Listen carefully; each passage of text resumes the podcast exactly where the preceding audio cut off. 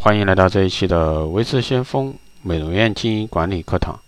那今天这一期呢，给大家来聊一下开美容院啊不可不知的五大因素。那开美容院呢，是对我们来说是一定要掌握消费者啊的一个群体以及他的一个消费心理。所以说，我们首先是要找准一个准确的市场定位。对于一家美容院来说，掌握女性顾客的消费倾向和消费心理是极其重要的。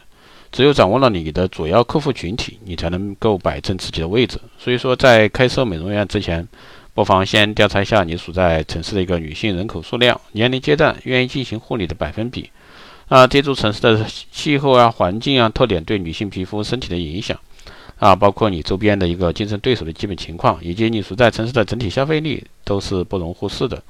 这将决定你在这里开店、开设店面的大小、产品和项目的一些选择以及诸多问题。第二种呢是寻找适合自己经营的理念。那现在越来越多的美容院开始注意到一套好的管理经验的重要性啊。实际上呢，不少美容院在经营上存在着失误，这既来自于外部竞争的威胁所造成的，也有内部的管理误区。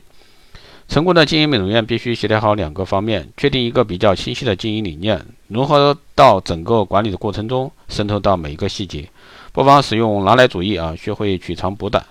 在原有的经营理念上呢进行进一步的调整、优化和改进。那一些美容院的经营者认为呢，自己已经掌握了管理的全部知识，对于别人的经验呢，往往会不屑一顾，或者说过分推崇某个成功的案例，照本宣科的使用。那其实。这样都会给自己的经营啊造成一定的影响。那美容院这个经济刚刚被中国市场开始所重视，经营者呢也会比较分散，即使从他们的本身性质分析，也不可能在短时间内得到整合。所以说，这个分散的市场确定自己的经营理念，应该说是紧跟在确定市场定位后的重要一步。也就是说，现在目前的市场情况下，你怎么样去紧跟这个市场潮流的一个步伐？以及在你所在的一个经营区域，怎么样去站稳脚跟，这是非常重要的。还有呢，拥有这个充裕的资金准备，在开设之初，为了满足美容院的各种运营需要呢，必须要有充足的资金，比如说店面的租金、购买这个美容设备啊、光电设备啊、产品啊、维持员工的正常开支以及各种促销活动所需要的充足资金保做保证。通常呢，美容院的老板在创业之初都会准备一笔足够的周转资现金，直到美容院有了盈利以后呢，才会把全额啊周转现金这一项取消。那美容院作为一个经营的实体，一定要做有准备而战啊，以防止在运营中心出现一些不必要必然的问题而产生一个不必要的麻烦。比如说你的流动资金，那如果说特别是你在做这个产品项目结构调整的时候，一定是尤为重要。还有呢，就是员工的士气啊。如果说你的流动资金出现问题，那员工的士气都会影响到顾客啊对你的信任感。应该说，每一份投资都是以充足的资金作为保障，否则的话，一旦面临紧急的一个事件，将束手无措，难以应对自如。还有呢，就是重视客人的需求。那作为一个美容会所的经营者呢，你要始终明白，美容院作为一个服务性行业，顾客呢是上帝的道理。只有满足了顾客需求，留住客人。才能使你的美容院生存下去。要严格的控制品质、服务和价钱来吸引顾客，和顾客之间呢建立一种忠诚的关系。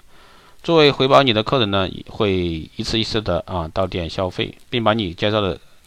介绍啊把你的店面的一些服务啊介绍他身边的朋友。所以说我们在这时候呢一定是进一步提升你的服务体验，这个是也是我们经常说的，这个是非常重要，服务体验很重要。而且呢，一定是要有私人定制啊，针对顾客的一个私人定制服务。所以说，我们在经营的过程中要明白顾客的消费习性，